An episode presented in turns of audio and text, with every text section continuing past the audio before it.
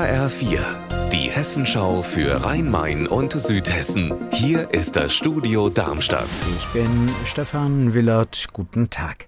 Der frühere Frankfurter Oberbürgermeister Feldmann ist ja vor Weihnachten in einem Korruptionsprozess verurteilt worden. Feldmann akzeptiert das Urteil des Frankfurter Landgerichts aber nicht. Er hat offenbar fristgerecht Revision eingelegt, sodass jetzt der Bundesgerichtshof das Urteil überprüfen muss. HR-Reporterin Heike Borufka in Frankfurt. Wie begründet Feldmann sein Vorgehen? Er sei nicht korrupt, hat er erneut in einer Mail betont. Darin schreibt er das Urteil, das er selbst fälschlicherweise mehrfach Beschluss nennt, das basiere auf Hörensagen und seine Entlastungszeugen seien nicht gehört worden. Er wirft dem Vorsitzenden Richter erneut Befangenheit vor. Das Gericht hat bestätigt, dass seine Revision eingegangen ist. Weg von Kohle, Öl und Gas bei der Energieversorgung. Das wollen ja jetzt viele. Aber gerade der Ausbau der Windkraft, der stagniert hier in Südhessen. HR-Reporterin Stefanie Hofmann im Odenwald. Im Odenwald gibt es ja viele geeignete Standorte. Wie geht's da jetzt weiter?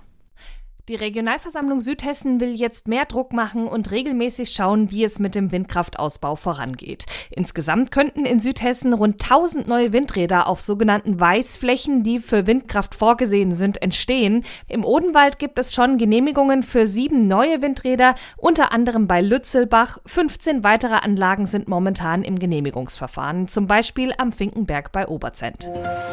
Alleine nachts unterwegs, da fühlen sich viele oft unwohl und bedroht.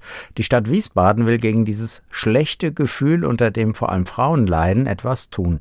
Das Heimwegtelefon bewerben. In ersten Bars und Diskos in Wiesbaden hängen schon Plakate mit der Telefonnummer. HR-Reporterin Anna Vogel, was ist dieses Heimwegtelefon?